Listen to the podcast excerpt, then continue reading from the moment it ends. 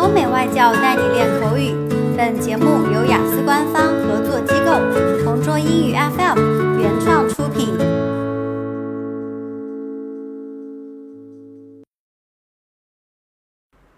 Describe an occasion when you wasted your time.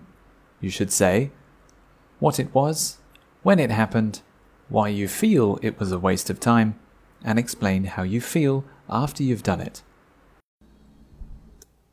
I think I wasted my time a few months ago because I tried to update my passport, but I didn't have to. I wanted to go on vacation, but I needed six months on my passport to get a visa so I went to the government website and found the passport renewal documents there.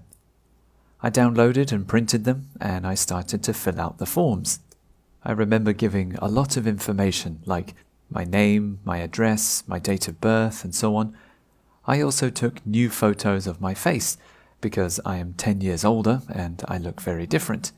I think it took about one or two hours to complete everything, so I was tired then I went to the post office to send my paperwork. I told the woman at the post office what I was sending, and she said I didn't have to do it.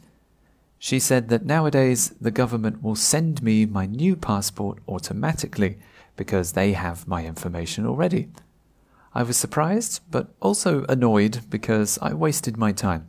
So next time I will check the government website before I do any paperwork.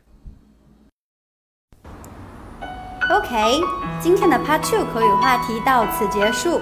想要获取每个季度最新完整口语话题，关注公众号“同桌雅思英语”，回复关键字“口语题库”就可以啦。